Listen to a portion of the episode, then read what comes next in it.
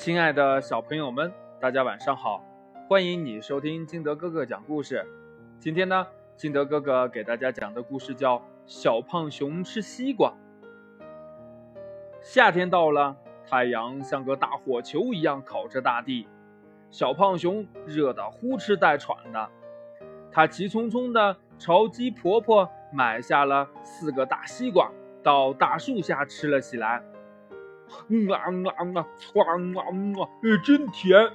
小胖熊吃了一块又一块，西瓜皮扔了一地。小兔子从大树下经过，一不留神脚下一滑，摔倒了。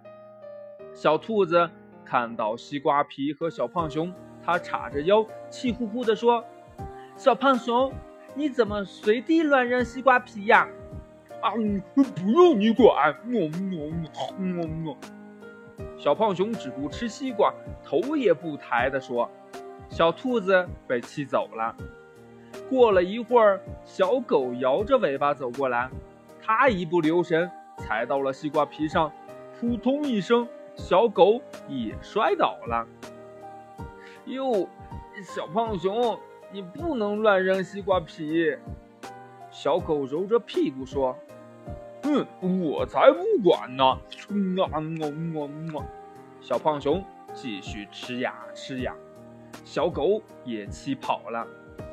不久呢，小象来到树下乘凉，它也不小心踩到了西瓜皮，摔了一个大跟头。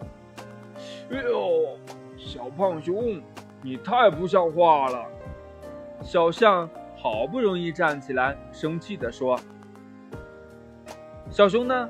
不理小象了，小象只得甩着鼻子离开了。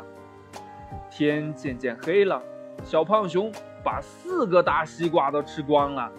它挺着圆圆的肚皮站起来，想要回家。扑通！